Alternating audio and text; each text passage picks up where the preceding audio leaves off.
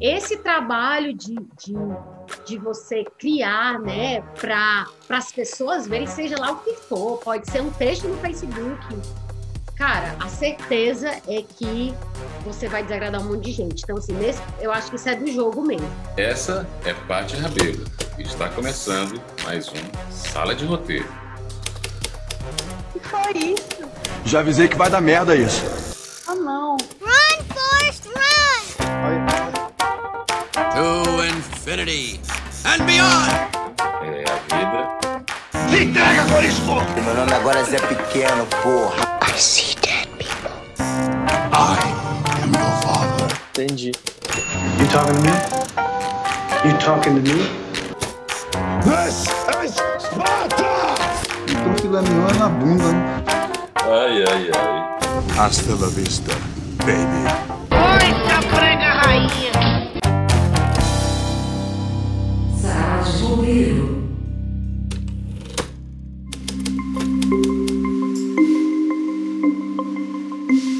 Bom dia, boa tarde, boa noite, boa madrugada, que é a melhor hora dos roteiristas para os nossos queridos estranhos, queridos estranhas que ainda nos ouvem. Está começando mais uma sala de roteiro e queria deixar bem claro que temos ranço da palavra mito, mas hoje o tema trata do real significado da palavra. Antes de tudo, vamos chamar os verdadeiros mitos desse podcast, pelo menos. Diego Moreno, Eu, com mais pé atrás que o Curupira com essa palavra mito, pelo amor de Deus. Laís Antunes, Oi, só aqui esperando a Cuca me dar uns pega daqui, uns pega de lá. e eu, Ives Albuquerque, que estou virando quase uma mula sem cabeça por causa desse outro mito, que não é o nosso tema. Ali no caso é só gado sem cabeça mesmo. Ai, ai, ai. Aff, ali nem pra dar um queijinho coalhado, um leite condensado pra gente serve, viu? Ah. Eita, melhor voltar aqui pro nosso assunto, que tô vendo a hora mandarem fechar nosso canal, viu? Bora sair um pouco desse clima e falar do que temos de melhor no Brasil, nossa cultura. Bora lá? Como eu ia dizendo, o nosso tema de hoje tem a ver com o que o Brasil tem de melhor, nossa cultura que tanto inspira, mas que, ainda assim, costuma ser esquecida. Cultura ligada a seres e entidades mitológicas dos povos pelo Brasil afora e que voltou a ser tema de discussão quando um grande player do stream ou melhor, do vídeo por demanda, resolveu criar uma série tratando do assunto, ou pelo menos tendo ela como pano de fundo. Estamos falando de Cidade Invisível, produzida pela Netflix, e é esta produção que vai direcionar a rica conversa de hoje com o tema A Cidade Invisível e seus arquétipos. Mas antes de falarmos aqui como se não houvesse amanhã, vamos passar para os ouvintes como está o nosso estado de espírito hoje. Em poucas palavras, nossa sinopse habitual. Laís! O caos que me habita. Tudo caótico, não tem nada organizado, a minha cozinha tá toda quebrada. Meu juiz tá faltando aqui, ele foi, sei lá, eu preciso criar um pouco mais, dar uma ração melhor pra ele. Ou seja, uma, ro- uma roteirista perfeita. Uma roteirista em estado perfeito. Ai, é.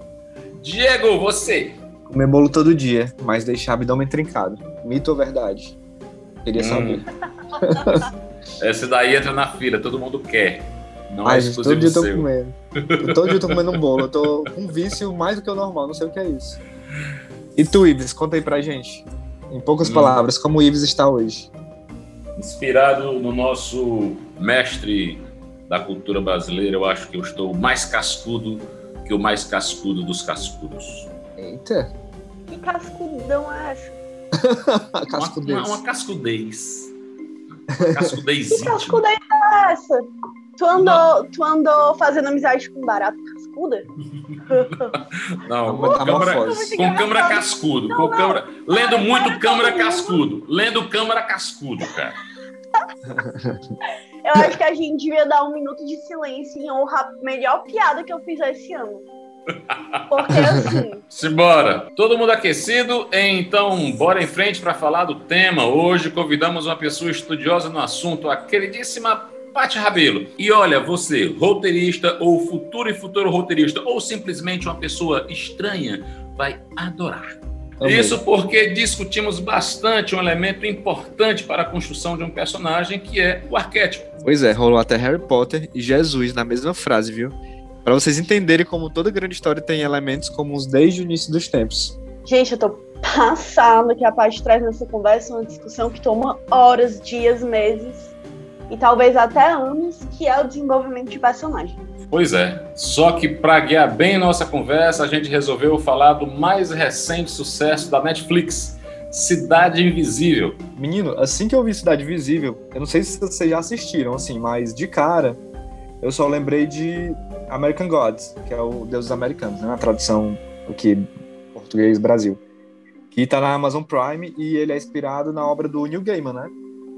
Do queridíssimo Neil Gaiman. Também conhecido como Deus. Exatamente. E aí, né, autorreferência aqui, né? Deuses americanos, New Game, enfim. É, e ele entra como produtor executivo dessa, dessa série. É, o Neil Gaiman, é, que nesse caso, me perdoem a comparação, tá? Mas é o que me vem na mente. Ele tá aí pro nosso Monteiro Lobato, né? Pra quem é fã de ambos, não sei se vai entender minha referência aqui, mas é isso. Acho que é a melhor forma de resumir essa ideia de adaptação de uma cultura para a literatura, né? No caso do Neil Gaiman, a cultura norte-americana, né? como o nome sugere, né? Deuses americanos. E aí, no caso, os novos deuses. E do que, que se trata? O Deuses Americanos, né? American Gods, ele mostra essa batalha entre os antigos deuses, né? Que seria Odin, né? Enfim, deuses aí do panteão europeu, enfim, de diversas origens, inclusive é, árabe, é, africano. Ele faz uma uma, uma passagem, né, por esses deuses realmente da, do, do, mundo velho, né, do velho mundo, seria o, o, lado oriental, né, versus os deuses que são os deuses mais fortes hoje em dia, né, mais porque eles são mais adorados, que foram construídos, adivinha por quem? Pela grande potência, né, Estados Unidos, que seria a mídia, né, as novas tecnologias, e eles são personificados, né, eles se tornam pessoas. E, gente, eu lembrei muito, muito, muito da Cidade Visível, assim, é, aliás, o Cidade Visível me fez lembrar muito American Gods, né? Desculpa. Porque é, é complicado, né? Você fazer uma série que trata sobre seres que você não consegue enxergar, você só ouve falar, né? Você tem a literatura ali, como é o caso do Monteiro Lobato, que traz esses personagens, mas assim, é muito arriscado levar para o audiovisual, né? Inclusive as críticas que o American Gods sofreu são as mesmas, pelo menos a parte audiovisual, né? A, a, a produção audiovisual, e não o livro. São, são as mesmas que eu vi que sofreu também o, o Cidade Invisível, né? Porque, desculpa o termo que eu vou usar, tá? Porque é, a adaptação de uma história que mistura mitologias, culturas, pro, pro cinema, pra série, tem um pezinho ali quase no, na coisa do, do brega. Na, sabe, não é o brega que eu digo no sentido é, é no estranho, né? Pode, pode se tornar uma coisa estranha. E o Cidade Invisível, ele arrisca muito alto, né? A gente sabe disso, porque o, o público não está acostumado a é, aquelas figuras, né? A gente teve acesso aí o que, como a Paty até fala na nossa conversa, que vocês vão já já escutar, que a gente teve muito acesso ao Monteiro Lobato na literatura, depois a Globo, né, fez a produção do, do Sítio do Pica-Pau Amarelo, trazendo essas, essas criaturas do panteão brasileiro, mas se você for analisar, uma criança de 5 anos de idade conhece Capitão América, mas não conhece o Saci, por exemplo, né? Então, assim, quando eu falo arriscar, não é no sentido de a gente não merece, a gente não tem como, como bater de frente com a cultura estrangeira, não é isso. É porque, assim, a gente corta um caminho e já corre da ideia né, de que nossa cultura é extremamente difundida. Né? A cultura que eu digo é esse, esses seres, né? essas entidades. Né? Para mim é, é, é, um, pouco, um pouco complicado essa adaptação. Embora eu acho que Cidade Invisível, de certa forma, foi até feliz, assim, sabe? Assim, poderia ter ficado uma coisa bem caótica e eu acho que eles conseguiram, assim. Goste ou não, minha visão, né? Minha visão, assim, bem né, pessoal, é que pode não ser a melhor das séries, né? Mas eu acho que eles conseguiram, pelo menos, mostrar uma coisa tão complicada e abstrata numa, numa peça audiovisual que, que, eu acho que se conseguiu vender, sabe? E aí, Laís? Cara, pra mim, assim, é... tanto o assunto que a Paty fala sobre mitologia, quanto a questão de retratar o folclore brasileiro, são dois assuntos que eu gosto muito. É... Tanto de, tipo assim, tem um livro que é muito bom, que muita gente conhece, que é o Mulheres que Correm com os Lobos, né?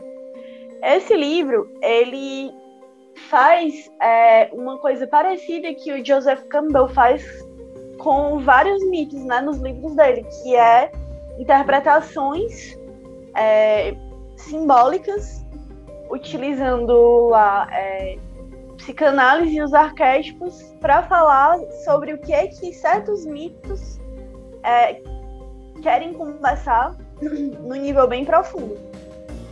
Isso foi uma coisa que eu amei de ter conversado, de ter, tipo, ouvido a Paty falar, porque ela lê muito sobre o assunto.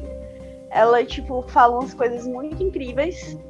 E com relação à Cidade Invisível, eu acho que a gente escolheu esse filme porque, assim, partindo de vários interesses nossos enquanto roteiristas, né? É, o Cidade Invisível ele é uma obra brasileira que está na Netflix, que fala sobre cultura brasileira, é, que, tipo assim, é como a gente estava conversando no, com a Paty, né? É, a gente conhece cultura é, os mitos, o folclore brasileiro é, dentro de um, um, uma perspectiva bem nichada, porque é a nossa cultura e a gente, tipo, tá lá meio que permeados por a gente fica escutando enquanto crianças, né? E foi muito legal ver isso é, trabalhado dentro de uma série de grande audiência. Por mais que, como tu estava falando, Diego, a gente tá dentro de, assim, um momento é, cultural que a gente é muito. É, tipo assim, a, a cultura de massa de fora é muito imposta, né? Então as crianças muitas vezes não não, não brasileiras não conhecem mais esses mitos assim. Bom, no meu caso, quando eu vi que a Netflix estava com uma produção que tinha como pano de fundo os mitos e as lendas do folclore brasileiro, eu fiquei feliz e por coincidência quem me falou foi a Paty, a Paty Rabelo, quando a gente estava gravando um podcast que falava sobre Câmara Cascudo, né, um grande folclorista brasileiro. E aí, claro que eu fui de imediato assistir a produção. E, e digo assim, eu maratonei a série. É, maratonei a série, eu acho que ela tem muitos pontos positivos. Ela foi feita pela Pródigo Filmes, uma, uma, uma produtora que já tem no seu currículo uma, uma série de muito sucesso também, que é da Netflix, que é o Coisa Mais Linda. É, ela, ela tem como seu criador o Carlos Saldanha, que é um produtor e diretor super experiente, que já, entre outras coisas, fez o Rio, né, aquela animação super bonitinha. É realmente um produto, um produto de primeira linha. E isso daí se deixa claro na tela, né? É, a, as grandes questões que a gente que, eu, que a gente tem que analisar aqui é, sobre o ponto de vista de roteiro é como é que a inserção desses mitos e lendas eles são colocados para fazer render uma história que também seja intrigante, né? Que é uma história policial, né? Nada mais é do que uma história policial onde o pano de fundo ele é de, de, de histórias que estão dentro do imaginário é, é, da cultura brasileira, né? E de um imaginário que aí é, é, é interessante, que um imaginário que por muitas vezes, é, em várias, é, que de várias formas ele está sendo esquecido, muito por conta que a, o Brasil ele deixa de ser um, um, um, um país rural e passa a ser predominantemente um país com características mais urbanas e essas lendas e mitos e, e, essa coisa do ouvir dizer, ela é muito própria de uma de um, de um ambiente rural, né, de um ambiente campestre, do, do de pessoas do campo, né? E isso isso era muito, então essa essa cultura, essa, então essa cultura da, das histórias das histórias que se contava do povo mesmo, que se contava nas feiras tal, era muito própria é, de décadas passadas, né? E, e, é, e, é interessante que essa, esse esquecimento, esse esquecimento, ele se deixa transparecer também na história do, do Cidade Invisível, até pelo nome, né? Porque esses personagens eles estão invisibilizados, né? E inclusive o Curupira é um, um, um ser maltrapilho, um mendigo que é, paralelamente é como um mendigo invisibilizado nas nossas ruas, principalmente nas ruas de São Paulo, onde você tem a maior população é, de, é, de moradores de ruas é, da América Latina. E, e, é triste ver essas pessoas que realmente são pessoas invisibilizadas. E eu acho que, que essa crítica, talvez, é, talvez a, a, nesse sentido, a própria série faz a crítica a, a, a, esse acontecimento de um folclore que vai, que vai morrendo, que vai sendo invisibilizado. A utilização desses mitos invisibilizados cria um certo conflito quando você pega mitos que são resultado de várias vozes. Os mitos e as lendas, elas não, elas não têm por si é, pela forma como se originam as lendas, elas não têm um lugar único de nascimento. Essa é a questão. E quando, e quando a série ela faz essa, esse nascimento desse, desses mitos tão pontual, tão marcado, é como se ele negasse toda a pluralidade de vozes que, que é próprio do nascimento das lendas e dos mitos que é próprio de um folklore, ou seja, que é próprio é, de uma tradição do povo. Ou seja, quem cria os mitos e as lendas é uma voz é uma, é uma voz plural de um povo e não um nascimento pontual, como como como está lá descrito é, na série. Talvez esse, essa seja o principal ponto de conflito e de crítica que a gente pode fazer à série, né? Mas aí como e aí agora olhando como roteirista, é, a solução que eles encontraram foi uma solução possível. Porque se você tem que os, a criação dos mitos e a criação das lendas, ela é por natureza uma criação multi, de múltiplas camadas, é, você escolher uma forma de dizer de como se criou aquela lenda é também uma, é, é, é também uma forma legítima de dizer, porque você está escolhendo uma delas. Só que a escolha, por outro lado, vai dizer o que é que você quer invisibilizar.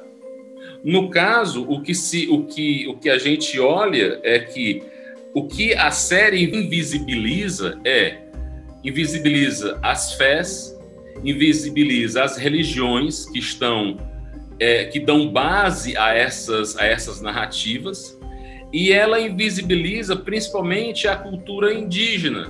Você vê lá claramente a cultura a cultura afro dos povos africanos que, que foram escravizados aqui no período da, da colonização.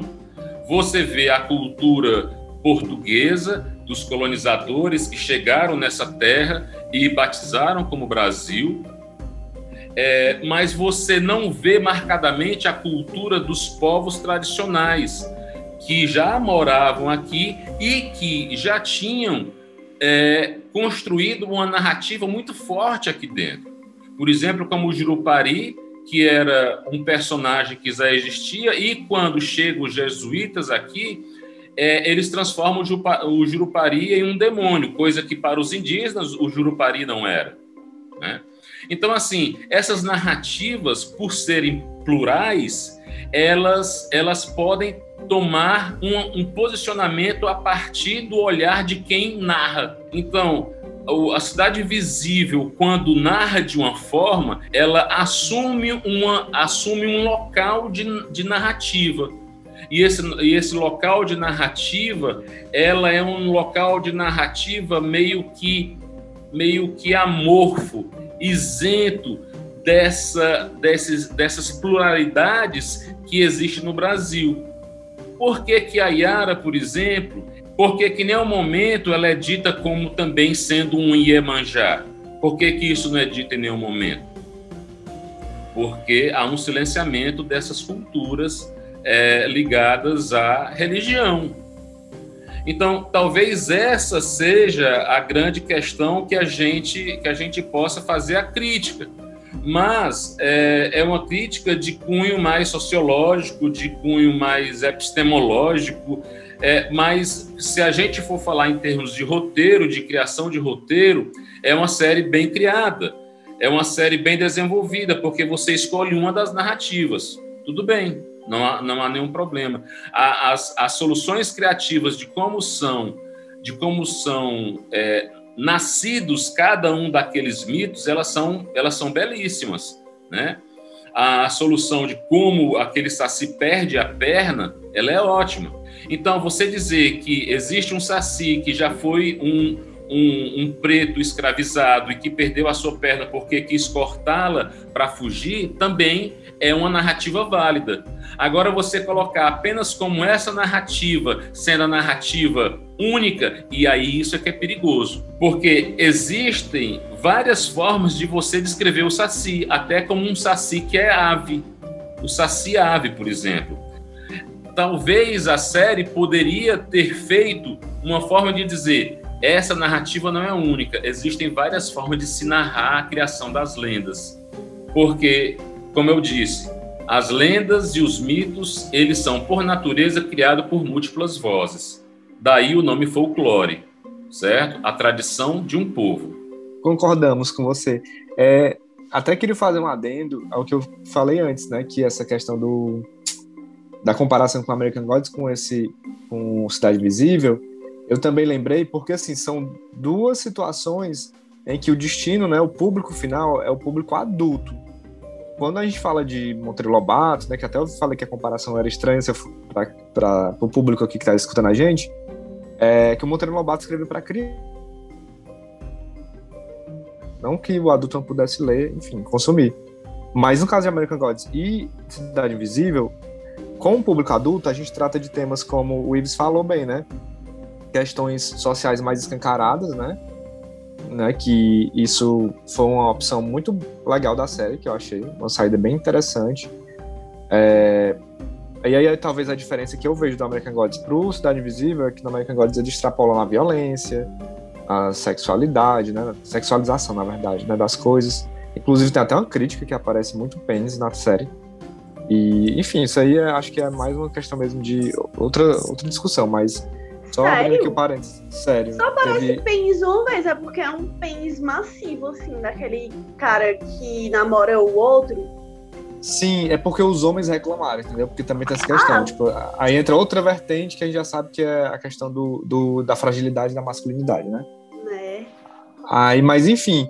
Mas aí voltando para Cidade Visível, assim, essa questão do, do sexo aparece, né? Mas não, de outro, não tanto como no American Gods. E aí, para sair um pouco dessa comparação, é, é como se fosse realmente, né, a, é, falando folclore para adultos, né?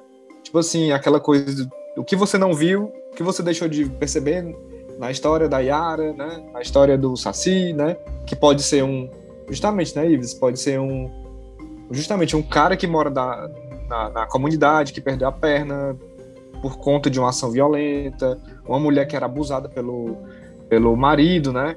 Que é o caso da Yara, e por aí vai. Então eles pegaram justamente essa coisa de. Não sei se minoriza a palavra certa, né? Porque o Brasil, a maioria sofre com essas questões, mas para efeito de facilitar aqui o discurso, que as minorias sofrem, né?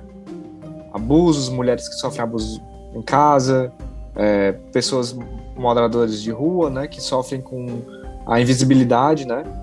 E aí, essa mitologia associada às questões sociais, traumas e outras coisas, foi, eu acho que foi um grande acerto mesmo, e que deu muito certo, sabe? Assim, eles souberam trabalhar muito bem essa questão do personagem. Embora também, de novo, eu tenha visto algumas críticas, como, por exemplo, a questão do capacitismo, né? Envolvendo o Saci. eles optaram, por exemplo, por um ator que não era deficiente, né? É, então, assim, por que não foi uma pessoa realmente com deficiência que é, foi, o, foi o ator escolhido, né? Então, assim, pra série, esteticamente, e por opção de personagem, agora falando só de roteiro, funcionou. Mas por entrar em questões sociais muito é, contundentes, né?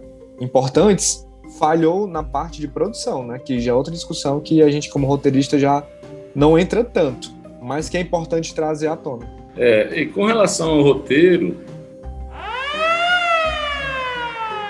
Bom, primeiro dizer que dentro de uma sala de roteiro, spoilers não são respeitados. Quando é que vocês adivinharam que era a menina, a assassina? Em qual episódio? Pra mim tava muito na cara. Tava, é, tava na cara, tava na cara. É. Desde, assim, pra, não, não no começo, mas, sei lá, segundo, terceiro episódio no máximo, assim, já tava, pra mim tava evidente. É, quando eu, eu falando no, no, no segundo episódio, eu falando pra eles, eles, tu quer saber quem é? Ah, ah, aí, aí disse, quero. Aí disse, quem é? Aí disse, é a menininha, a filha do, é a, é a, é a filha do Eric. Aí disse, ai não, não é possível, não tem nada a ver. Eu disse, é sim.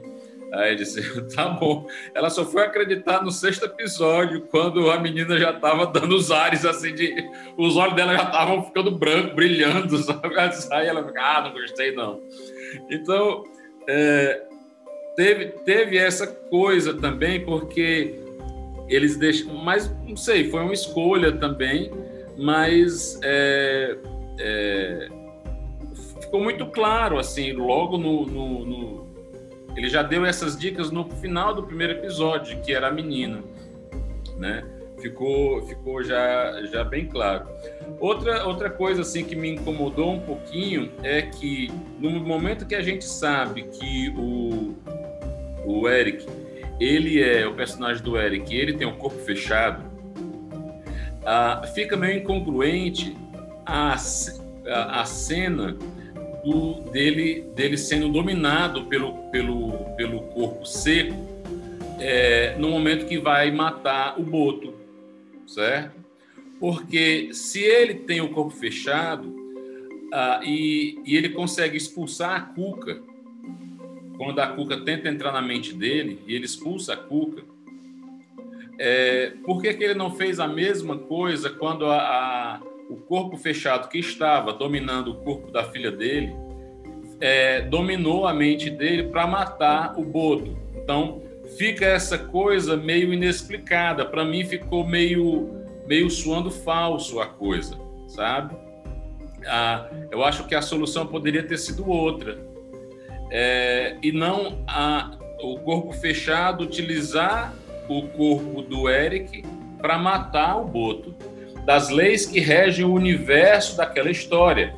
Se diz que o Eric, aquele personagem, ele tem o corpo fechado e por ele ter o corpo fechado, os personagens míticos, místicos, é, não conseguem entrar no corpo dele. Tanto que a Cuca vai entrar no corpo dele e é expulsa, certo? E a Cuca é um personagem extremamente forte, certo? Só que ele, os roteiristas, e aí só para o Rafael Dracon e a Carolina Munhoz decidem que a morte do Boto vai acontecer pelas mãos do Eric e utilizando a, a entrada do corpo seco no corpo do Eric, certo? Então, por que que nesse momento o corpo seco consegue entrar no Eric para matar o, o Boto? Então, foi uma solução mais simplista e fizeram de conta assim que aquelas leis que regem a cena da Cuca com o Eric não valeram para a cena que rege ah, o momento que o Eric mata o Boto.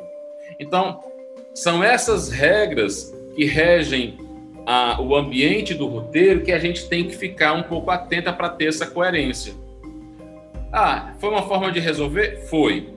Mas é, é, é esse momento que, você, que o espectador chega e diz: Ah, não, não valeu, certo? Por quê? Porque essas regras foram quebradas. Concordo? Tinham se tocado? Concordo. Sim, eu pensei a mesmíssima coisa. A mesma, eu fiquei, por que, que ele tá esperando? De novo, gente, spoiler aqui. O corpo seco dominar ele na maior no final, assim, teve uma, uma, uma ação, né? Uma cena de ação final ali. que claramente o Eric poderia ter vencido, fa- assim, não vou dizer ser fácil, mas assim, dava pra ter resolvido, digamos, né? E aí, assim, de novo, quando a gente for falar de Cidade Invisível, e aí vocês vão saber já já na conversa da parte, que assim, qualquer, na verdade, não só Cidade Invisível, né? Qualquer é, produção, né, audiovisual, que aqui no Sala de Roteiro a gente quer se ater muito à questão, como o nome diz, roteiro. Mas assim, como a gente falou, as questões sociais, nota 10, né? Toda essa, toda essa parte aí a gente já tratou aqui. Mas, infelizmente, assim, a escolha pela, pela, pela, pelo tema, folclore, foi incrível. Mas, infelizmente, é, essa coisa do- das regras do universo, como o Ives bem colocou, elas precisam ser seguidas. Você, é, roteirista experiente ou roteirista iniciante, a gente não tá aqui dando aula nem nada, tá? Mas, assim, é uma coisa que realmente a gente fica tão encantado, né? Poxa, vou falar da cultura brasileira, folclore, é, trazer uma, uma coisa para o brasileiro ter é, realmente orgulho, né? Do, do que, de suas raízes, de suas histórias, que às vezes a gente abre mão de para saídas mais fáceis, né, Ives, para poder conseguir obter um, um, um desfecho de determinada história. Só que para o público, o público não é bobo, né? Óbvio que não. O público se quer se entreter, mas também é inteligente, vai perceber, né? Como público, eu também percebi isso que tu falou. Como roteirista, também percebi isso que tu falou. Ficou uma coisa que eu falei lá no começo, com um pezinho ali quase no, no estranho, no. Hum, isso aqui ficou um pouco fora de lugar, assim, foi uma solução fácil, sabe? Que eu até usei a palavra brega aqui, peço até desculpas, gente. Mas, assim, é, realmente achei que ficou um pouco capenga algumas soluções, sabe? Para uma série que é tão bem produzida, tão. Sabe? Que tem tudo na mão para fazer algo legal. Isso não diminui o valor da série, só como roteirista, né, nos chama atenção para essas soluções fáceis. Inclusive, tem momentos que você espera umas cenas de ação valendo e com a cena com o Tutu, né, quando ele ataca o Eric. E você nunca vê o que acontece, de fato. Você não tem ali uma um efeito visual que, por exemplo, a Kuka tem, que é maravilhoso daquela da, da borboleta, né, pousando sobre os olhos e tal. Por que que quando o Eric dá essa essa joga esse poder dele, vamos chamar assim, por que que não é mostrado? Eu entendo que os roteiristas ali quiseram não dar, vamos dizer assim, spoiler, enganar a gente. Só que perde, né? Você vê uma série toda bem, bem bolada, elaborada visualmente, e justamente na cena do, da pessoa que é o corpo fechado, que você quer ver esse, esse momento, né? Que ele batalha, né? Contra essas forças, aí é cortado esse clímax. Só sim, pelo simples fato de que quer se manter o, o, a surpresa. Que pra gente aqui, como a gente tá, discutiu, não foi surpresa saber que era a menina, a grande, a grande responsável. Aí, assim, tentaram adiar uma, uma, uma coisa que, na verdade, fez foi, a meu ver, fez foi tirar o clímax da série, né? Assim, em determinados momentos. A questão do corpo seco, é, para mim, não teve tanto problema, porque, como eu falei, os mitos e as lendas elas têm várias formas de narrar. E uma das formas de narrar o corpo seco é a dominar um corpo, um corpo qualquer, né? É, e eles optaram que o, o, corpo seco ele não teria uma forma, talvez até apareça essa forma específica, né? Porque tem um filho lá da o, o dono da construtora ainda, né?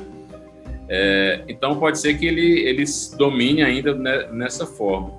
É, agora no final eu não vi problema do Eric se deixar dominar pelo corpo seco no final, porque o roteiro justificou com a, aquela, aquele ritual que, que o, aquele senhor fez no meio da mata, que é como se ele estivesse abrindo, é, aquele, é, tanto que ele falou, pra, ele era a ponte né, entre o, o, o, reino humano e o reino, e o reino mítico, né, místico. É, e aí é como se ele estivesse abrindo o corpo dele novamente, né? Então, a partir daquele ritual, o Eric passa a poder aceitar o, aquela entidade né, do corpo seco. Né? Então, no final, o Eric se deixando dominar pelo corpo seco estaria coerente com o que aconteceu naquele ritual. Mas antes não tem sentido. Né? Antes não tem sentido. É, então, essa, essa é, um, é, uma da, é um dos exemplos de como, de como um roteiro ele, ele tem que ser realmente.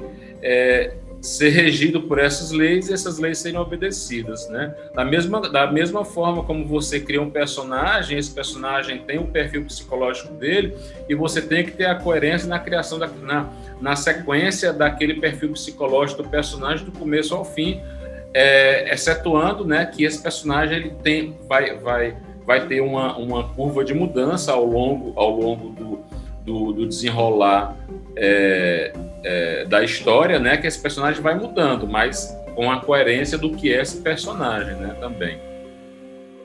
Bom, verdade, é isso. Verdade. Mas independente do que a gente está falando, e como, e como falou bem o, o, o Diego também, assim, essa série, é, ela, ela, tem, ela tem esses questionamentos que a gente faz no âmbito do roteiro, mas, independente disso, é uma série que a gente é, só tem a parabenizar pela produção, pela escolha do tema, pela forma, pela forma como ela é construída.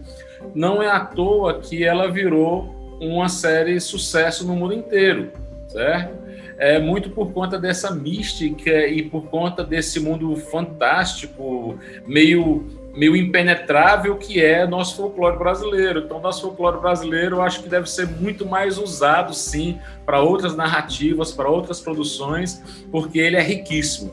Né? Câmara Cascudo está aí para provar. É isso, acho que podemos seguir com a conversa com a, com a Paty para a gente continuar nessa, nessa, nesse desenrolar sobre os personagens. Que tal?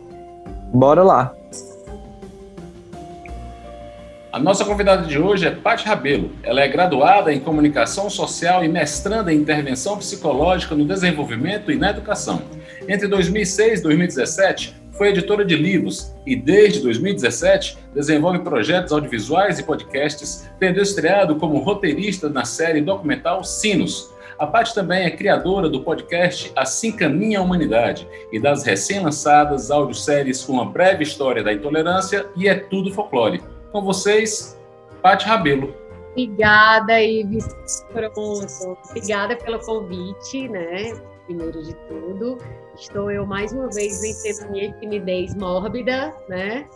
Porque a gente precisa ter alguma cara de pau na vida. Então, mas assim, eu estou muito feliz pelo convite, por essa conversa e espero também aprender muito com vocês hoje, né? Afinal, ah. estou com três componentes de uma sala de roteiro. é, Olha. Não é? Paty, é, queríamos conver, é, começar pelo óbvio. O que, que você achou? Você assistiu? O, na verdade, foi você que me falou do Cidade Invisível, que tinham.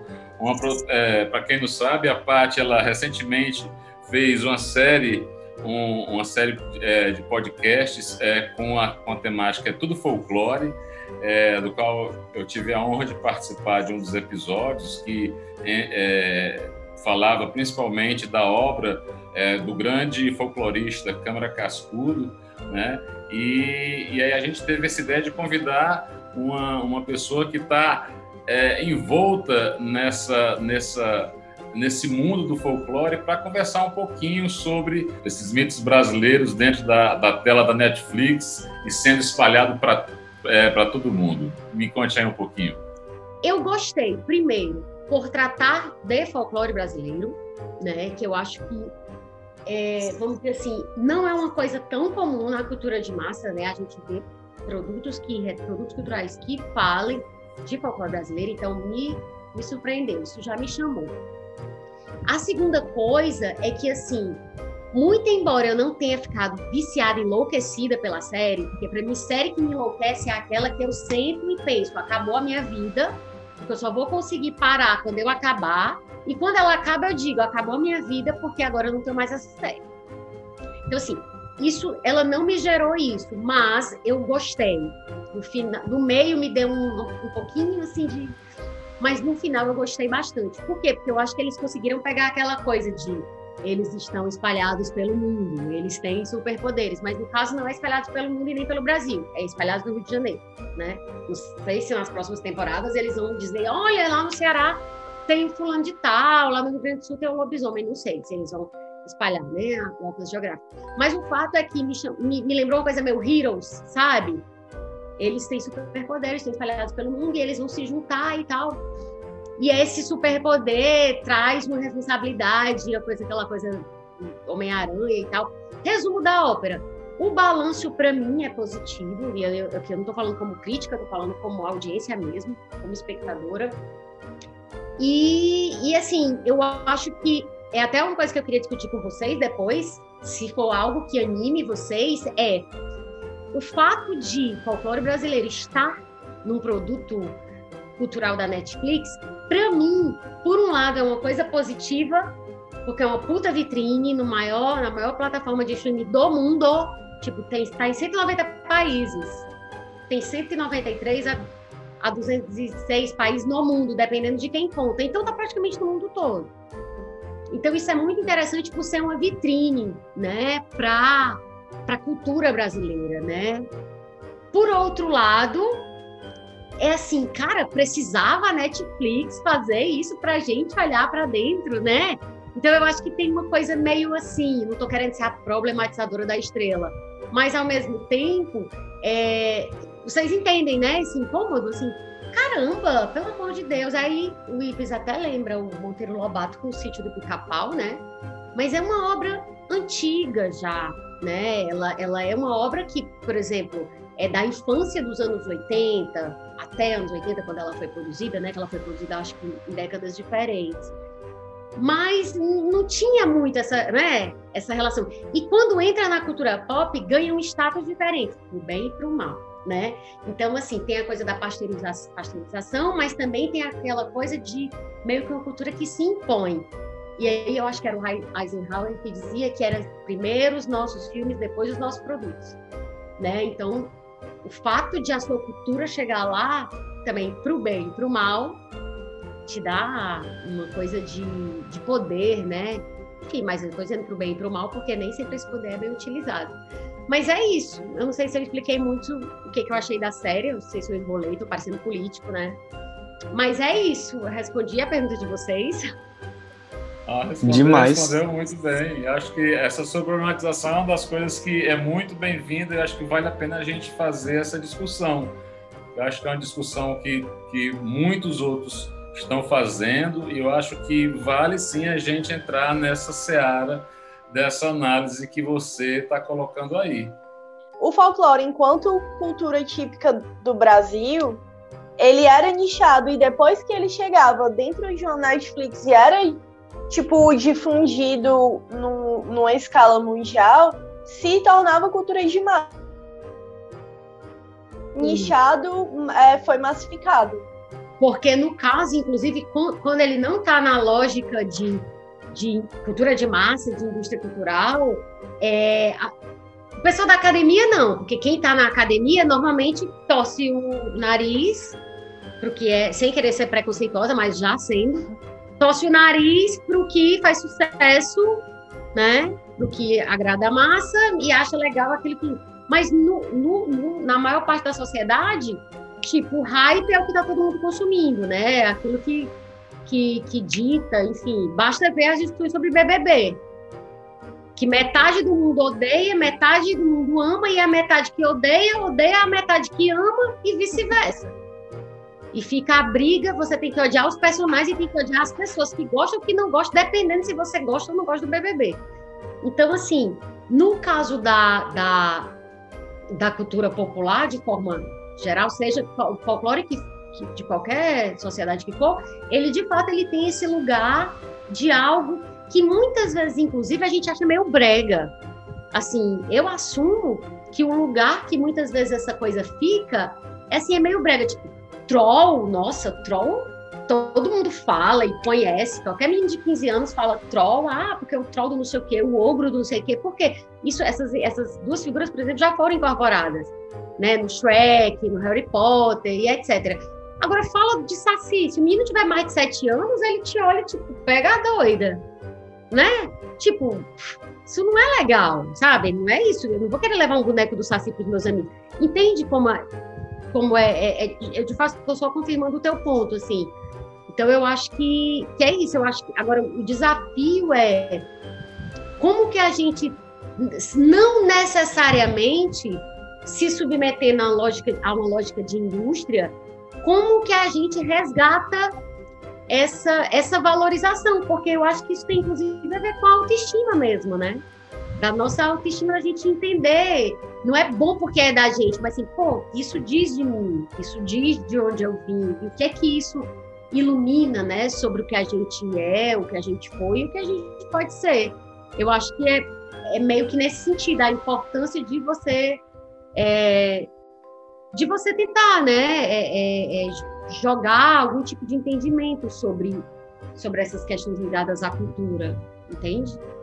Uma coisa que eu tava pensando aqui, quando tu tava falando, era a questão da cultura de massa, né? Porque, assim, que ela é muito presente do folclore, né? Tipo, tanto foi estudado pelo Câmara Cascudo, quanto tem autores e pessoas que trabalham esse, essa, essa, essa mitologia brasileira, né? O folclore brasileiro, em vários âmbitos, inclusive é, é, são histórias que são muito oralmente difundidas, né, dentre as pessoas daqueles nichos culturais específicos, tipo é, no Amazonas ou no interior do Nordeste, é, é, no interior do Ceará, que eu digo, ou, ou algo assim. Mas assim, quando vem uma, uma obra dessas que ela vem na Netflix, ela vai fazer o que? Ela vai massificar uma coisa que era muito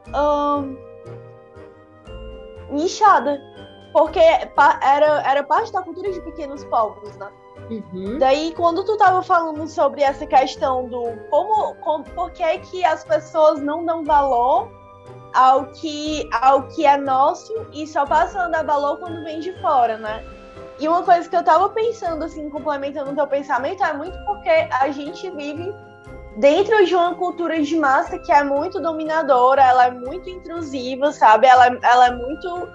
É, ela tem muito essa força de querer estar é, o mais difundida possível, né? Enquanto um, um, um direcionamento cultural que é dos Estados Unidos realmente de empurrar a cultura deles, sabe? E, tipo, é isso também é parte, né? Do que a gente tá. Do que. Enfim, do que acontece, sabe? Então tem muito esse lado também, né? Parece que isso tem muito a ver com aquela lógica de, de você copiar quem tem mais poder, quem tem mais dinheiro. Por isso que eu disse que é um assunto complexo, porque entra na coisa da sociologia. Mas é, muito essa ideia, sabe a ideia de que a moda, ela primeiro, as tendências de moda, elas chegam nas classes mais altas e depois vai gotejando, né, para as classes mais baixas. Então, assim, se os Estados Unidos não fossem reconhecidos como uma potência é, econômica e cultural, tudo bem que agora é decadente, né? A gente não tem mais dúvida disso, mas ainda assim, né? Eles ainda têm muito poder e até dois dias atrás, tipo, 2019, né? Pouca gente questionava muito. A pandemia que deu mais deu mais uma, uma mexida na coisa, né? Deu mais senso de realidade. Até porque as coisas não são do dia para a noite. Mas, é, os Estados Unidos como essa potência, então, assim, quem não quer copiar, absorver o que é vivido, o que é vendido pela maior potência econômica, termos políticos, militares, etc., né? Então, assim, dá para compreender é, essa atração, né? Fora também a forma profissional como eles tratam isso, né? É, não é de agora. Né? O próprio exemplo de, de Hollywood é, é, é, isso, assim. Os caras são show business, né? Agora, eu fico pensando, daqui a 10 anos, sei lá, 30 anos, quando a China, quando a China for a nova potência, então a gente vai estar tá consumindo os produtos culturais e tudo que vem da China de forma, ó, oh, o melhor lugar do mundo. Tu tá entendendo? A gente simplesmente vai mudar o nosso Senhor para quem a gente diz, nossa, que maravilha, entende? Então, assim, de novo a gente vai estar nesse polo passivo de, de, de dar amém, etc. Então, assim, eu não sei. Eu, eu acredito que, que se a gente não passa por uma mudança muito estrutural, é, a gente vai tender a repetir com a nova potência que for, né? Até porque a gente já morreu pela França, né? Na época da Belle Époque, depois a gente morre pelos Estados Unidos, e em breve a gente vai morrer pela China, porque a China vai ser a próxima potência, enfim, o polo irradiador de cultura.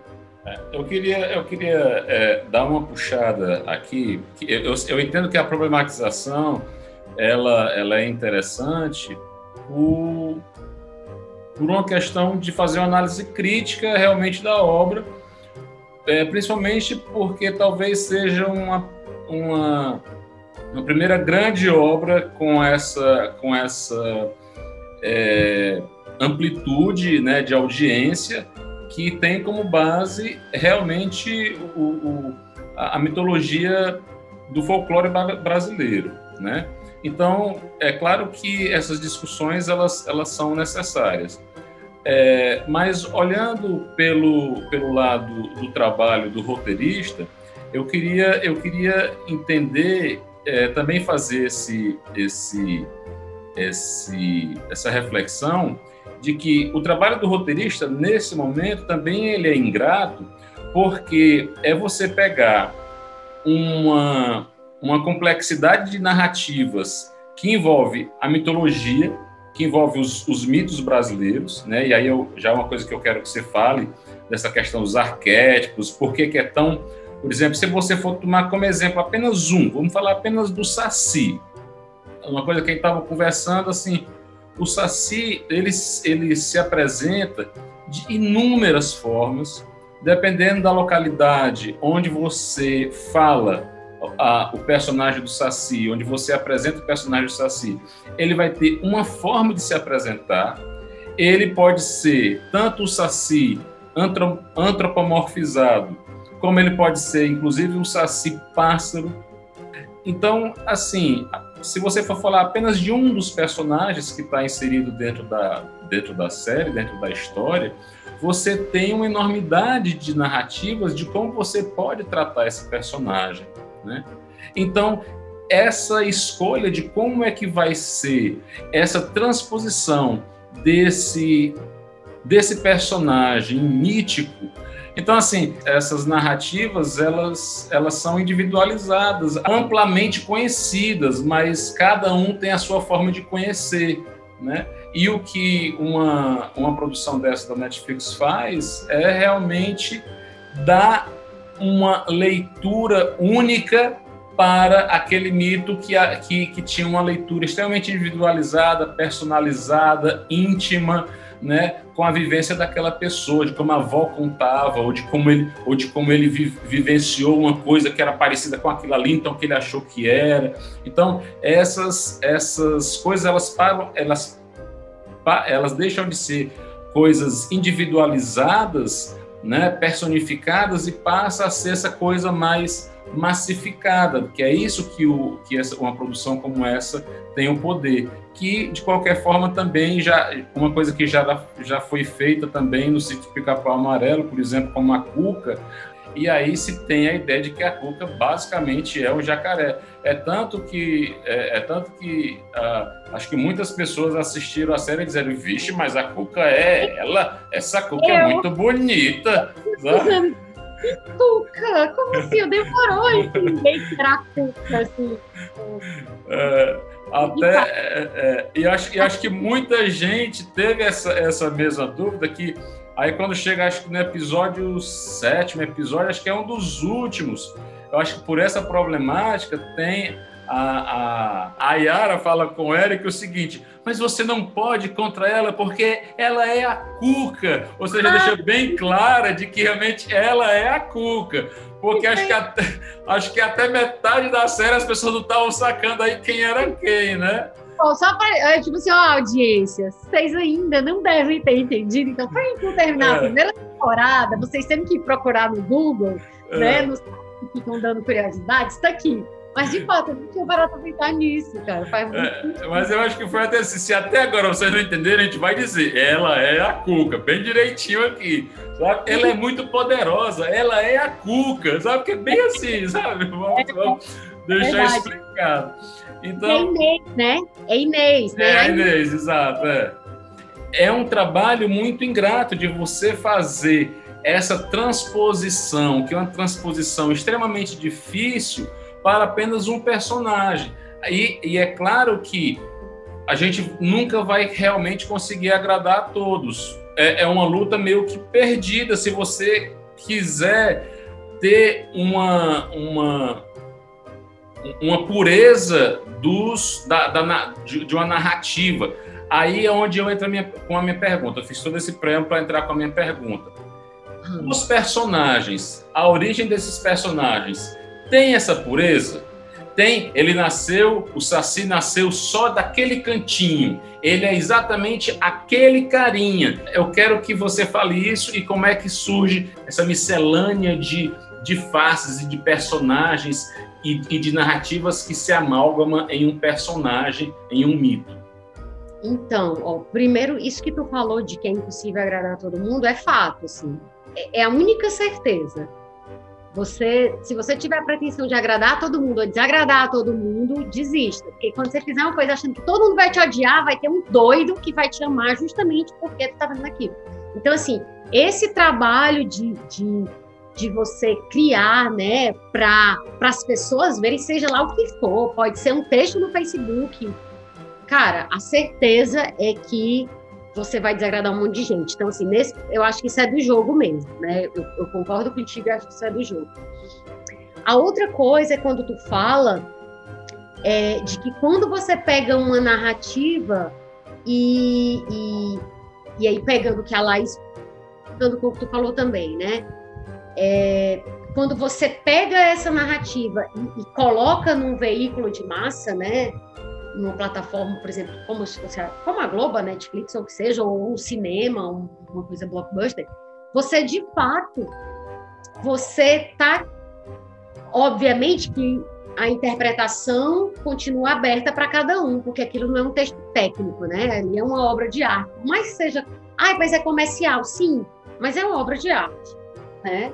Então ela, a interpretação dela vai estar aberta. Para alguns, a Cuca a partir da série da Netflix, para alguns a Cuca vai ser uma leitura, para outros vai ser uma leitura oposta, enfim.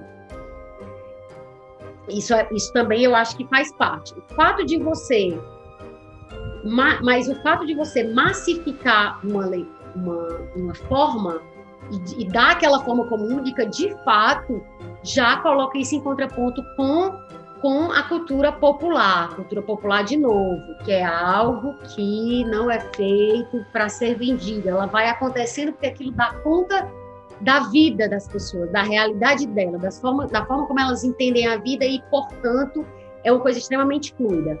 Então, assim, concordo contigo nesse ponto também. Tu me perguntou é, se existe esse modelinho estanque. Não, mas a história tu falou como quem fala assim, que eu acho até que foi uma pergunta, obviamente tu fez uma pergunta retórica, que é assim, existe esse saci, que é esse sacizinho bem desenhadinho, bem delimitadinho, que ele é o saci válido para todo o resto da humanidade? E ó, humanidade, você quiser saber o saci, vá aqui, clique nesse link, porque este é o saci. Óbvio que não, né? E aí eu sei que a tua pergunta foi, né, foi uma pergunta só para levantar a bola. Mas assim, não porque isso nem é do humano, né? A velha história do que encontra um ponto aumenta um ponto Cada vez que a gente conta uma história, imagina isso. Se eu conto uma história para o Ives e amanhã ele for contar para a Laís, a memória é uma editora muito malandra, né?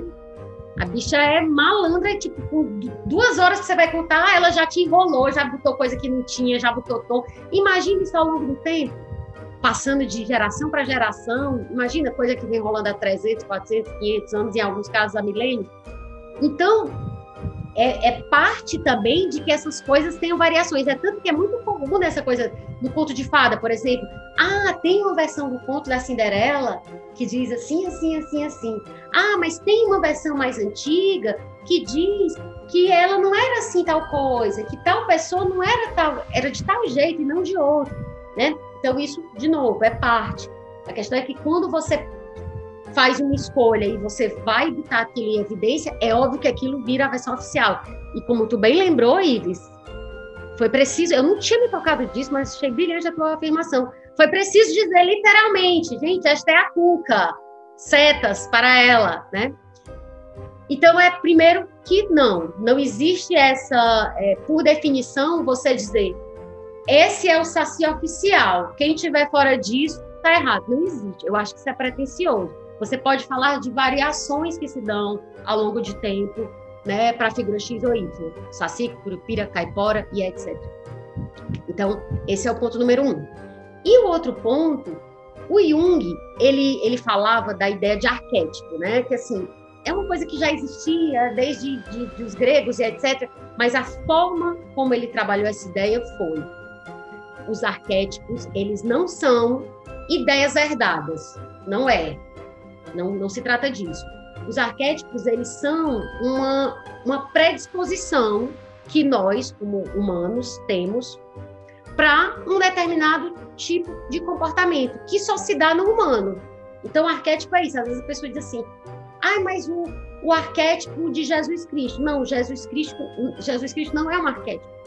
Ele é um conteúdo.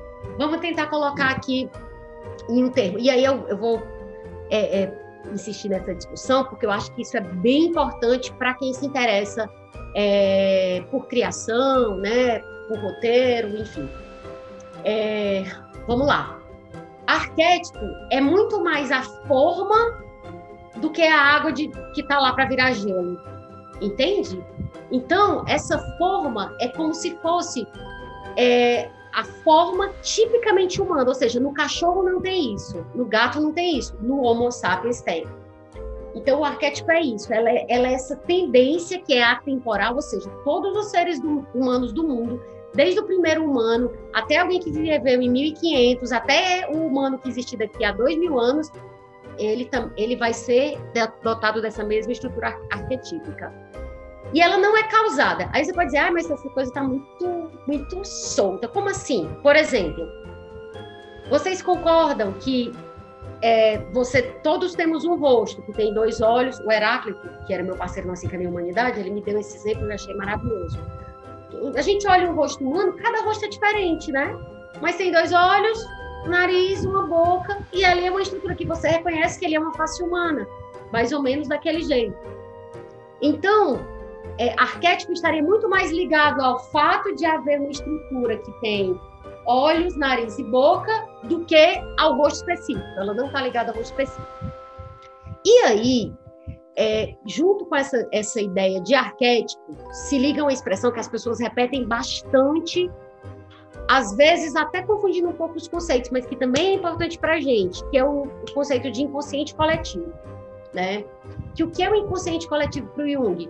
O inconsciente coletivo não é assim no sentido de, ó, coletivo, estamos juntos, compartilhamos isso, somados e somos. Não. O conceito de coletivo para o Jung é o que todos nós compartilhamos, ou seja, um coração com quatro cavidades é algo coletivo, porque todos nós temos, né? Isso é coletivo. Então, assim, o que é o inconsciente coletivo? Ele é formado pelo, pelos arquétipos e mais os instintos. Então, quando a gente diz assim, ah, essa ideia do Salvador está no inconsciente coletivo, faz sentido. Por quê? Porque essa busca de procurar essa ideia de que alguém mais forte que eu, que vai poder resolver minha vida, que vai poder me ajudar, que vai me salvar, ela de fato é algo que se repete em épocas muito diversas ao longo do tempo. Aí você tem Jesus, você tem é, o, o, a coisa do, na, na região, no, no, islamismo, né? Você tem a imagem do Maomé, Maomé.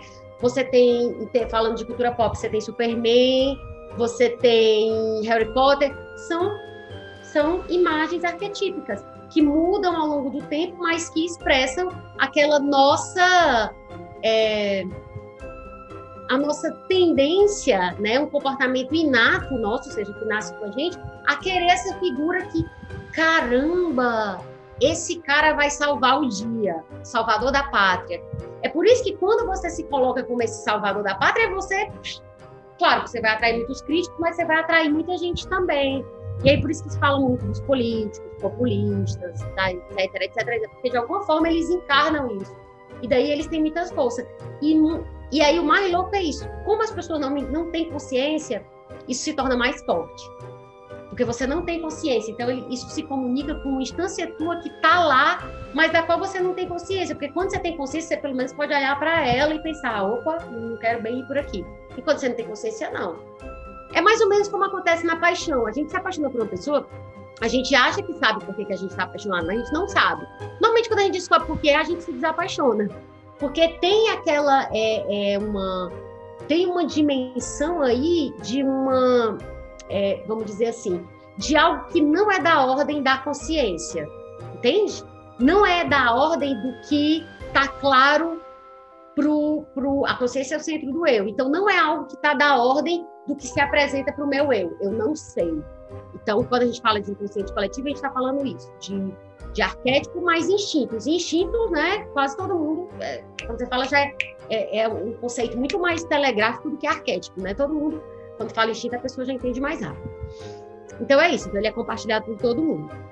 E aí, o que é que. Quando é que vem que é essa articulação do arquétipo com o mito? É, o arquétipo, ele sempre se manifesta por meio de metáfora. Por quê? Porque provavelmente a consciência não existe. Ele... Gente, vocês estão entendendo o poder das histórias do ser humano? Porque a história é a forma de metaforizar uma coisa que é inconsciente, que é o arquétipo. Então, quando esse arquétipo ele vai se expressar para a gente, ele vem por meio de metáfora. E aí, quando é que a gente vê os conteúdos arquetípicos expressos? A gente vê nos mitos, nos contos de fadas, nos rituais, nos filmes, na literatura. Por quê? Porque essas são as formas em que. Eu não sei se eu estou conseguindo ser claro. É um assunto que é, é um pouco complicado de fato, e às vezes, quando eu acho que entendi, depois, dois minutos depois vejo que não entendi. Mas do pouco que eu consigo entender, é assim: a gente está falando de algo que é inconsciente. Portanto, a gente não tem aparelhagem para decodificar. É como se fosse um, um programa. A gente não roda esse software. Então, a consciência a gente roda. Então, quando aquilo está no nível da consciência, a gente consegue entender. Só que para ele entrar no nível da consciência, ele tem que estar na forma de metáfora. E aí, de novo, digo, por isso que as histórias elas são tão é, é, potentes, porque elas mobilizam algo na gente que a gente não sabe explicar. Por isso que às vezes quando você escuta uma música, quando você vê um filme, você diz assim, cara, eu não sei nem o que dizer. Às vezes a gente fala isso, me faltam palavras. A gente não fala isso, né? Me faltam palavras. Isso inclusive dá conta de como a gente acha que as palavras realmente são muito potentes, muito poderosas, e se faltou palavra é porque a coisa é séria. Não, as palavras elas são um tiquinho da coisa, são a ponta do iceberg. Quando a gente nasce, a gente nem fala. Quando a gente surge como espécie na Terra, a gente não fala. Né? Essa linguagem verbal ela vai surgir depois. Então, por que a gente acha que as palavras vão dar conta? Então, é isso, entende? Entende? Vocês estão conseguindo? Eu não sei se eu estou conseguindo me fazer entender. Se eu não tiver, vocês me perguntam, porque aí eu vou ver se eu entendo para poder responder. Bom, mas o arquétipo se trata disso. Aí, como é que o arquétipo, de novo, se conecta com o mito? O mito, para estudiosos como o Jung e, e, o próprio Joseph Campbell, né, que é famoso pela coisa da jornada do herói, etc., é, que ele não inventou a jornada do herói, o Campbell. Ele é que nem um, um cientista, que ele está lá no campo e ele descobre uma coisa. Ele vai lá e pega aquela pedra, nossa, isso aqui é um fóssil lá. Quando você está falando da mente, você não tem uma coisa para pegar, mas você pode descrever olha, acontece isso, isso, isso, isso. Então o Kepa ele não inventou, ele não é tipo um coach que criou o método revolucionário da jornada do herói. Não. Ele viu que existia uma estrutura ali que se repetia e que, portanto, ela era arquetípica e que era a jornada do herói, do herói ele vai lá e, e disseca aquilo, né? Olha, funciona assim, o cara tá lá na vidinha dele, lá, lá, lá, lá, lá. Então é isso, o Kepler ficou muito pop por conta dessa história, né? E aí, para o Kepler e para o Jung, o mito ele é a essência da alma projetada, né? Então, assim, uma outra forma de falar disso seria dizer que o mito ele tem o poder de criar imagens que falam de realidades psicológicas, ou seja, quando você está vou dar aqui para a gente não ficar só na mitologia grega, etc. Eu vou falar da mitologia cristã. Quando é, você está falando de das imagens, por exemplo, do cristianismo, você pode ver aquilo de uma forma literal. Pode. Você vai ser um idiota da objetividade, como dizia o Nelson Rodrigues, né?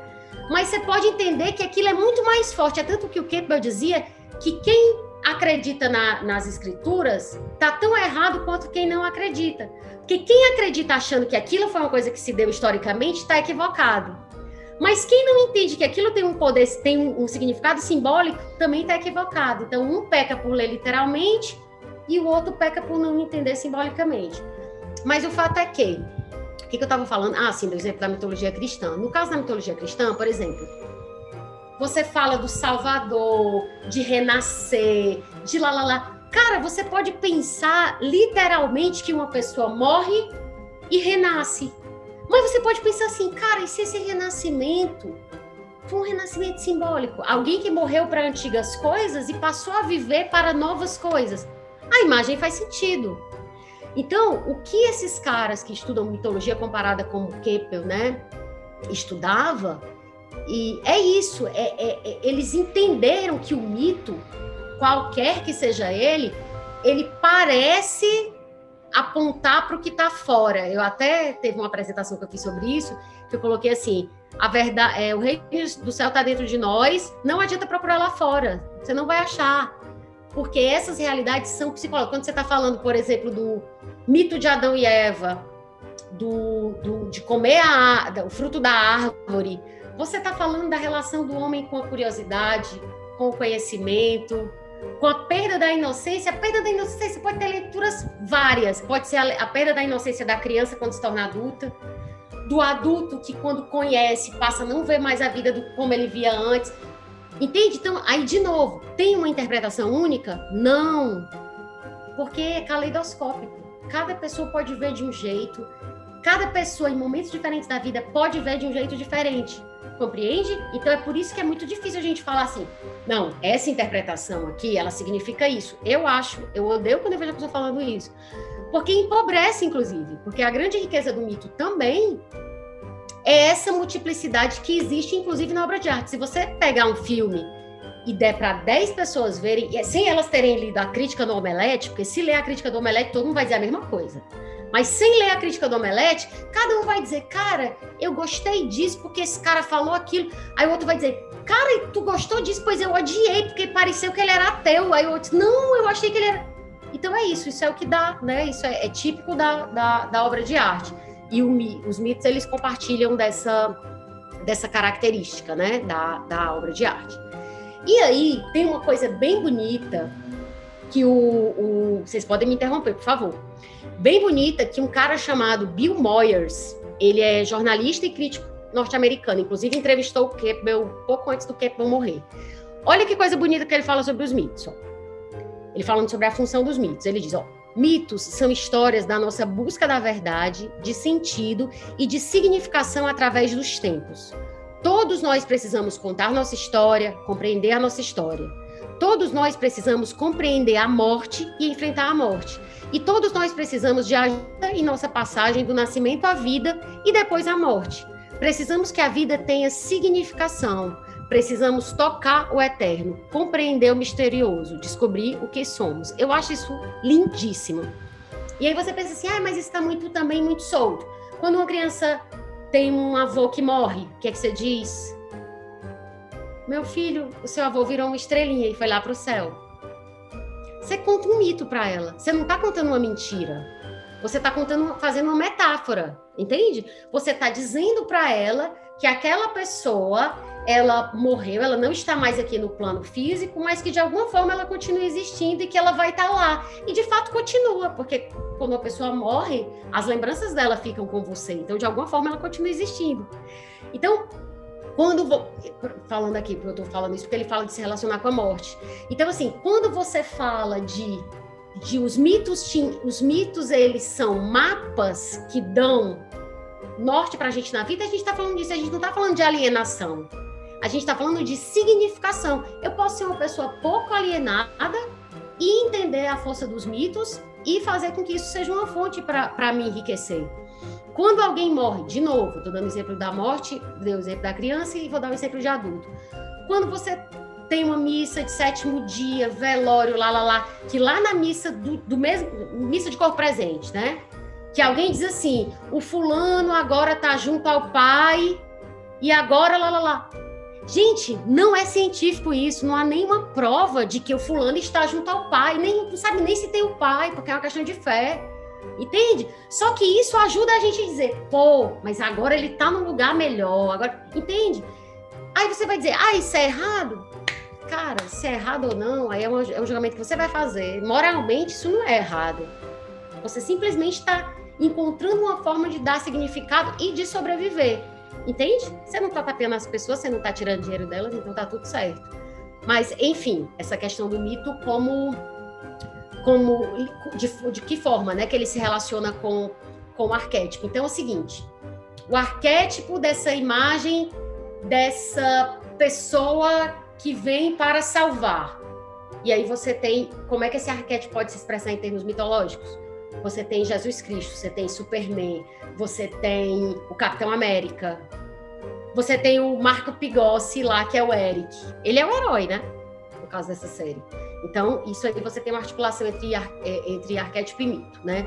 O arquétipo é essa estrutura atemporal e o mito é como esse arquétipo é, consegue se expressar num determinado tempo num determinado espaço, né? Espaço geográfico.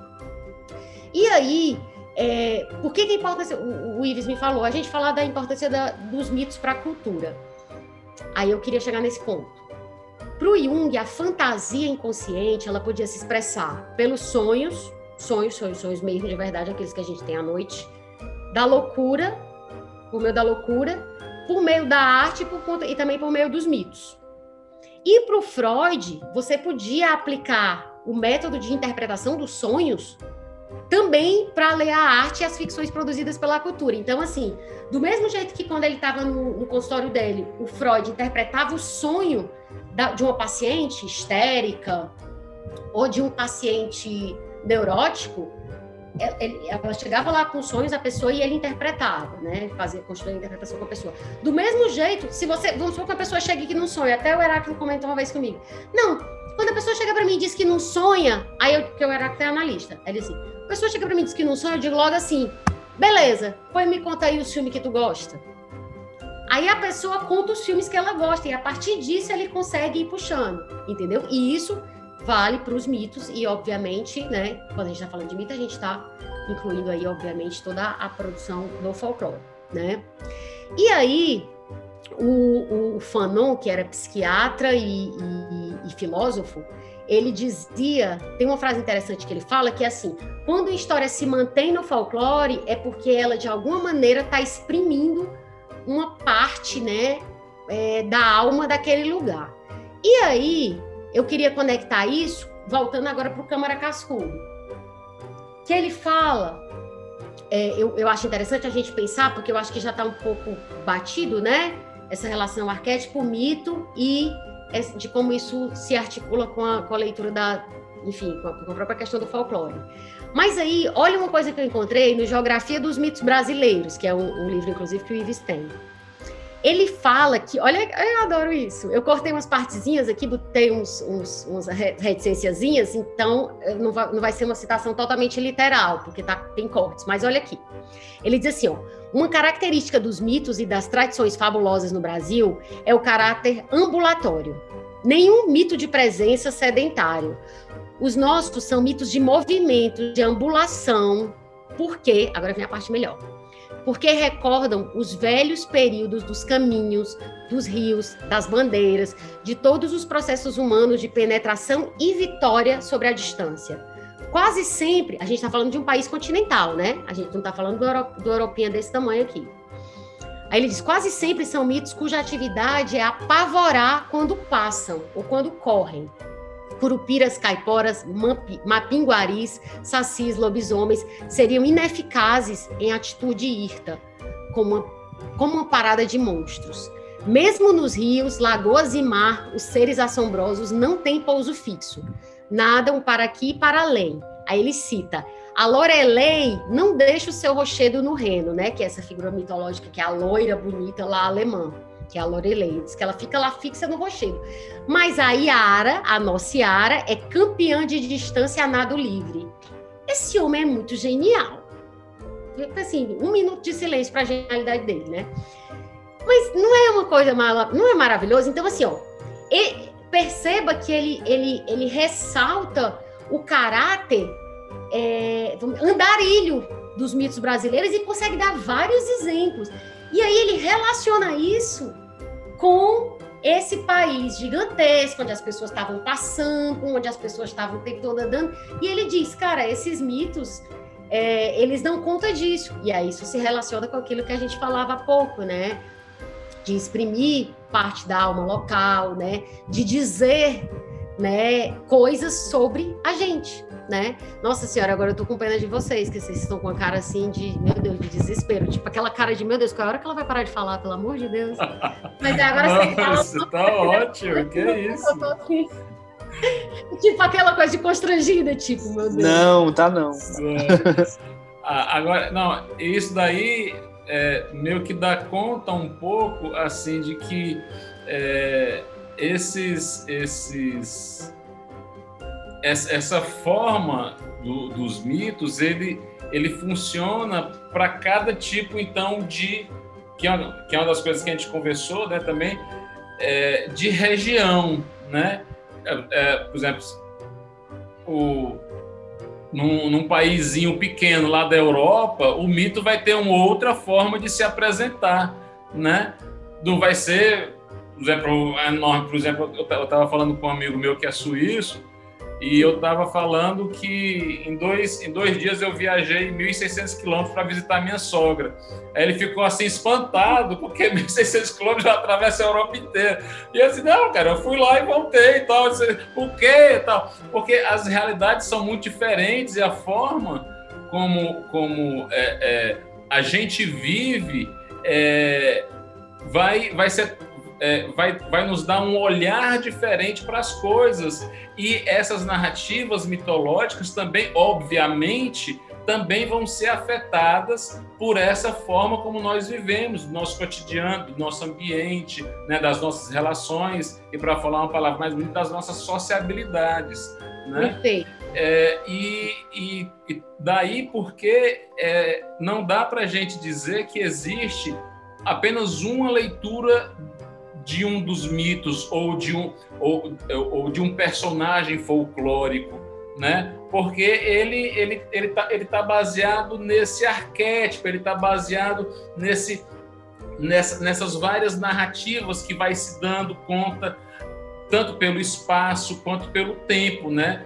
Do, do- da localidade das pessoas ou do tempo que elas vivem, não é isso? Isso, exatamente. É, por, é tanto que, que quando, quando você fala dessa ideia de que o mito ele me ajuda a construir sentido no meu estar no mundo, é óbvio que o meu estar no mundo é tanto que assim, ó, só para dar um exemplo, eu volto já já para a história para citar isso que tu fala da multiplicidade de leituras. Eu vou citar um exemplo do Câmara Cascudo, de como ele, ele trata né, na obra dele. Mas, por exemplo, é, é, algum tempo eu acho que eu tava, era algum livro do Campbell que eu estava lendo, ele dizendo que, por exemplo, em lugares em que você tem floresta, lá naquele, naquelas florestas assim fechadas, por exemplo, da Europa, não tá perto do mar, tá? Há séculos do mar, ninguém vê mar, nem olha mar, não tem nem gota d'água. O que que representa o perigo? É tipo um lobo, é aquela figura que é assustadora, é o lobo. É tanto que as histórias da Chapeuzinho Vermelho elas nascem naquele contexto e, a- e o lobo é essa representação do medo, do ai meu Deus, né? Não vou lá porque o lobo mal. Quando você está falando de, de sociedades, né? De, de, de- de, vamos dizer assim, de populações que elas estão mais próximo do mar, a figura do, do- que, que mete medo não é lobo. Que lobo? Você não sabe nem que diabo é lobo, nunca viu lobo na vida. É o tubarão. É essa figura marinha. Então, isso é assim: você está tendo essa mesma imagem fundamental do desconhecido, do inapreensível, do que é muito maior que eu, coitado, um reles humano, que não importa quanto eu tenha no banco ou VH na Mega Sena, eu tô lascado porque eu vou morrer uma hora. E basta vir um leão na minha frente que meus 5 bilhões são mesmo que nada. Então, essa, essa imagem de medo, ela é arquetípica, essa, essa imagem desse grande desconhecido, só que como é que ela vai se expressar? Ela vai poder ser o lobo na floresta, o tubarão, o ET, né? o político da oposição, seja lá o lado no qual eu estou, apesar de que, embora eu esteja tentada a dizer, né? mas para não entrar. Então é isso, assim. E aí eu acho que algo que. que Coisa que a gente fala que o Bolsonaro é um cocô Ai, vocês e falam. acabou. É porque a gente falava direto na Zica Minha Humanidade. Pra gente, todo episódio a gente falava. Aí eu dizia, gente, as pessoas já devem estar com raiva de tudo que a gente fala. Mas é isso. Então, assim, pra, por exemplo, para pessoas que são de esquerda, de algum modo, existe uma forma política de ser, por exemplo, o fascismo, né? Que representa aquele grande mal, né? Enfim. E aí, é, uma coisa que, que justifica, não, que reforça o que tu falou, Ives, sobre essa questão da multiplicidade, é que, assim, se você, por exemplo, for pegar o Geografia dos Mitos Brasileiros, né, que é esse livro do Cascudo, esperando. Ah, eu vou aqui o Saci, vamos lá, abrir aí na página do Saci, achando que vai ter uma narrativa dizendo como é Saci, você vai perder seu tempo, porque ele vai falar de Saci, como é que ele aparece no Centro-Oeste, no Sul, no Nordeste, no Norte. Aí lá no Sul, na, na América do Sul, é assim, assim, assim. Justamente por isso, porque se não fosse assim, não seria algo é, vivo, né? Não, não nos diria nada, porque não, não teria conexão com comigo nesse lugar. Então, assim, eu tenho algo, de novo, eu tenho uma instância que é atemporal, mas eu tenho que ter uma roupagem que ela é, vamos dizer assim, é, que ela segue um determinado espírito do tempo, porque aí nisso você consegue juntar duas pontas, entende? O que, o que eu conheço, é, vamos dizer assim, que, tá, que cobre aquele outro lado que está aí para todo mundo, só que para mim vai ser o tubarão e para o teu amigo suíço pode ser o grande é, monstro do gelo. O Yeti. É, é o Yeti. Essa coisa. Pronto, menina, a, a Paty ela dá uma aula e assim, a gente fica sem perguntas, porque é tão completinha a resposta. Eu acho que. Não, eu acho que teve muita coisa que a Paty falou que, assim, que pra mim já preencheu muitas dúvidas. A última coisa que eu ia perguntar era. Agora pra Paty roteirista, que eu vou perguntar. É, falando em arquétipo, quando tu vai construir um personagem, Paty? Tipo assim, é, tu, respeitando Sim. a temática de roteiro, né, também aqui. É, o que que tu leva em consideração na construção de um personagem? O arquétipo, como você falou, é o primeiro deles, né? Então, assim, quais são tuas dicas para quem vai construir uma boa história, um bom personagem, e, enfim?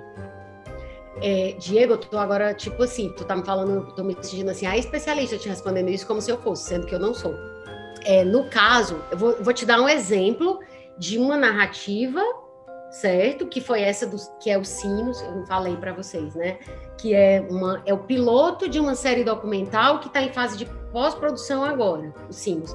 E qual é a ideia do Sinos? É assim, você pegar pessoas que vieram de situações muito, muito, muito, muito desfavoráveis e que fizeram coisas de muito impacto, de muito impacto social. E, e, o primeiro, o piloto, ele é com Felipe Rima, que é rapper, e empreendedor social, né? O Ives está fazendo um gesto assim que conhece. E aí, assim, quando eu peguei, tava, tinha uma estrutura de, do que, é que seria, né? E aí, quando eu fui pegar para escrever, o que, que eu pensei? Cara, isso aqui é, é, é, é o óbvio, isso aqui é a jornada do herói. Por quê? Porque era toda a imagem, sabe? Era uma pessoa. E eu tô contando isso porque não é sigilo, é uma história pública que, inclusive, ele dá palestra sobre isso. Ele era um menino, que o pai dele era ligado ao tráfico, o sonho dele era jogar futebol, e aí ele ganha uma bola daquelas dentes de leite, aí a bola fura na primeira vez que ele vai usar, e aí ele vai enveredando pro crime, só que não chega a cometer crime. Antes de cometer o primeiro crime, um amigo chama para um projeto social, e aí ele vai lá, aprende poesia, ouve Carlos Drummond de Andrade, havia a pedra no meio do caminho, aí ele, ah, pô, essa pedra é o crack que tá no caminho do meu pai. E aí faz uma virada, em vez de ir pro crime, ele vai pra arte. E aí a história dele, aí, eu, aí o que que eu pensei nesse caso? Nesse caso específico. Quando você ouve uma história de superação, você de superação de qualquer problema, seja de você com você mesmo ou de você tentando resolver problema no mundo. Você pode facilmente enquadrar isso em Jornada do Herói. Se você quer ou não, é outra história. Porque você pode também não querer. Não, meu filme autoral, dane-se, eu não quero que ele tenha final, muito menos final feliz. É um direito? É. Né? Também. É aquela história. A gente está dentro do, da coisa das escolhas mesmo, a não ser que você tenha um chefe que te obrigue, né? Mas, assim, nesse caso, até para poder respeitar é, o que é que era o objetivo da, da, do projeto, que era mostrar como pessoas que estavam em situações muito, muito, muito em que, em que tudo estava contra elas, como elas conseguiram superar isso e ainda fazer impacto positivo sobre a realidade. Como é que você vai fazer isso com, com uma, uma história sem narrativa ou uma coisa que termina sem final? Não dá né? Então eu, eu, pensei, nesse caso específico, eu pensei isso, não, é jornada do herói, e aí eu construí pensando dessa coisa bem esquemática mesmo, passo por passo. Aqui é como ele está na vida comum, e aí de repente o chamado é esse aqui, o chamado é na hora que o amigo chama para ir, ó, oh, eu ouvi aqui na Rádio Pirata que tem um projeto, não sei o que, não sei o que, e eles ensinam a pichar, que era grafite. Ensina a pichar, tem também umas aulas de educação sexual, vamos lá e aí tal, e aí, enfim, é uma, é uma história que parece combinada, parece escrita de tão. Às vezes até duvido, eu fico, menino, acho que o Felipe inventou as partes, porque é tão redonda. E, e é isso. E agora, pensando em termos de, de, de, de partir do nada, né, de uma coisa. Porque aqui a narrativa já estava criada, né? Basicamente, se a pessoa te conta a história dela, a narrativa está criada. Tu vai só escolher como é que tu vai contar. Agora, pensando em sair do zero, Diego, sempre tendo a pensar assim: esse personagem é introvertido ou extrovertido? Ele tá ligado ao mundo exterior ou, ou a ele mesmo? Aí vem, aí depois, esse personagem, ele é mais, ele é mais intelecto ou emoção? E aí, assim, por exemplo, se você pensando num, numa história que, que eu estava escrevendo, que, eu, que era, era um grupo de três pessoas. E aí eu começava a pensar assim: como é que eles são diferentes, mas eles se complementam? Como é que esse aqui é mais introspectivo? E qual é que é o papel dele nesse grupo? Por exemplo, ele vai ser tipo o sábio. Essa figura aqui vai ser o sábio. E que isso é uma imagem arquetípica. Essa outra pessoa aqui vai ser o bobo da corte. Então, evidentemente, essa pessoa vai ter características do sábio, vai tender a ser mais introspecto, e o bobo da corte vai tender a ser mais extrovertido. Entendeu? Obrigado, Paty. Foi muito boa a conversa. Maria, eu tava aqui, eu também sou viciado nessas coisas, deixar eu fico vendo, ai, tal conto de fada, qual o significado, não sei o quê. e eu adorei, eu fiquei aqui encantado com a tua aula aqui. Paty, eu só queria dizer que tudo que tu fala é muito massa, porque tu vai fazendo as conexões na medida que elas vão acontecendo, e é muito legal te ouvir falar.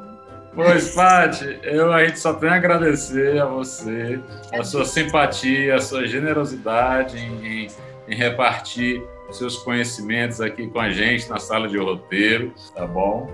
É isso, assim, eu, eu quero agradecer o convite, é, apesar de sempre tremer nas bases, quando alguém me convida para isso, eu, para qualquer coisa, eu já fico, ai meu Deus, não vou, mas eu nunca me arrependo, sempre acabo gostando e eu adorei. Eu não sei vocês, mas eu estou aqui com várias anotações, porque foi quase uma aula de TEDx essa conversa com a Paty. E por falar em anotação, Diego, meu querido, me diga a indicação de claquete final agora. Ah, eu vou recomendar algo que foge do que eu costumo recomendar, tá? Que é filme, série, enfim. Mas tem a ver com audiovisual. É o aplicativo Dazcan. Se escreve D-A-Z-Z-C-A-N. É, que ele tá aí para Android e iOS, tá? Ele é gratuito, mas tem aquelas coisas pagas, né, dentro dele, que aí você tem aquela versãozinha melhorada, que você pode aproveitar Eu amei porque você escolhe diversos formatos de câmeras antigas, né? Com a estética igual ao que você faria com a câmera física em mãos, né? Essas câmeras. Tem VHS, 8mm, DCR, V-Classic. Tanto para foto como para vídeo, né? Assim, tem, uma, tem umas, umas boas, uns bons recursos. E inclusive tem foto instantânea, né, para Polaroid, para já sair com aquela bordinha bonitinha, tudo direitinho, legal. E assim, você tem vários efeitos para aplicar com a sua câmera escolhida, né? Como a lente olho de peixe.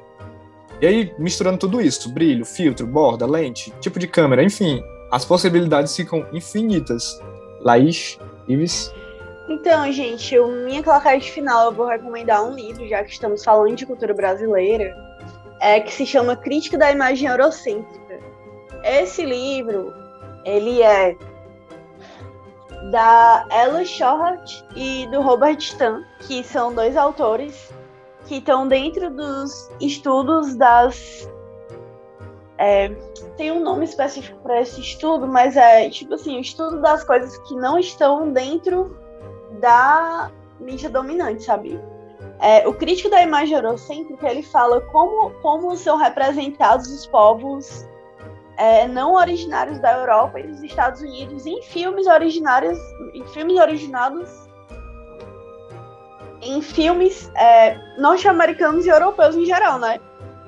E daí eu deixo essa dica, esse livro é muito bom, é, para a gente conseguir perceber como as representações de vários povos dentro do cinema é, hegemônico conseguem é,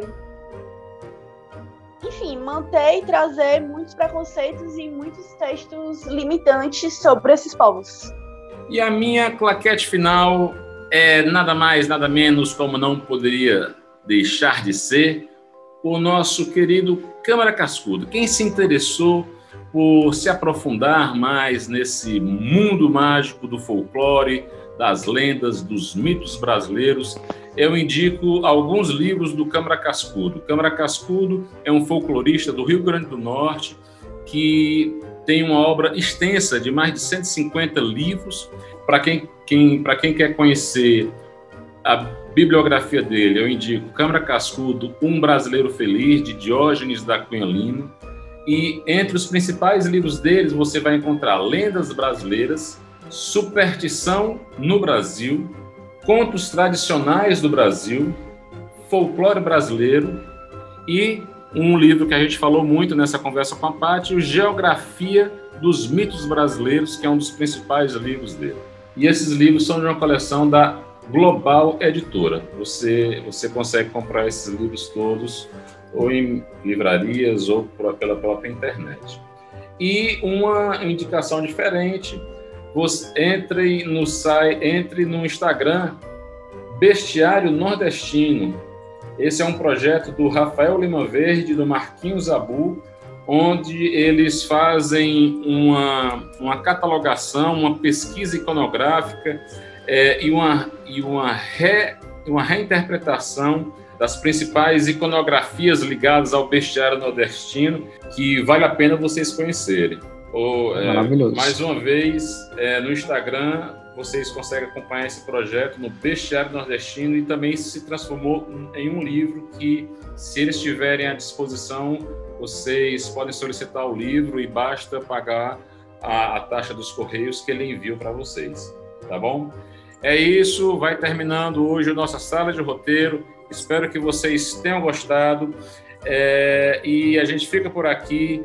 E na próxima semana a gente se encontra para mais uma sala de roteiro. É isso aí, pessoal. E aí, Cuidado tchau, com os mitos. Só acreditem nos verdadeiros. Tchau. Certeza. Beijos. É. Tchau. Beijo.